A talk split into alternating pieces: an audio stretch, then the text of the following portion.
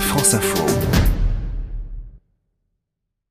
En Australie, le gouvernement a récemment euh, pris des mesures drastiques hein, contre Oui. la haine sur Internet. Oui, c'était début avril, trois semaines seulement après la tuerie de Christchurch en Nouvelle-Zélande, quand un suprémaciste blanc australien a tué 50 fidèles dans une mosquée. L'homme avait diffusé en direct les images de la tuerie sur Facebook. Alors l'Australie a donc voté une loi qui s'attaque en premier lieu au contenu violent, extrémiste, notamment les vidéos. Et que dit cette loi? Elle punit sévèrement, très sévèrement, les plateformes qui ne retirent pas rapidement les images d'actes terroristes, de meurtres, de viols, de tortures, d'enlèvements.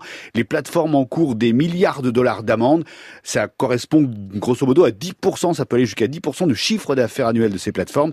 Et les dirigeants de ces sociétés risquent, eux, jusqu'à 3 ans de prison. C'est un jury qui sera chargé d'é- d'établir si les réseaux sociaux ont été suffisamment rapides pour retirer les contenus violents. Le ministre de la Justice australien euh, parle d'une première mondiale.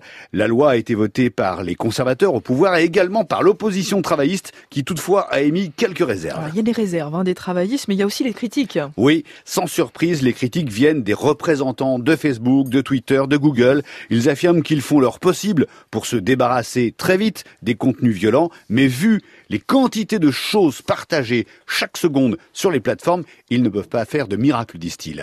Les plateformes disent aussi que cette législation va les obliger à surveiller préventivement les usagers. Pour eux, cette loi est une loi réflexe qui a été adoptée trop vite dans la foulée de la tuerie de Christchurch. Enfin, de son côté, l'association des avocats australiens est également critique. Elle estime que la loi pourrait déboucher sur une censure des médias.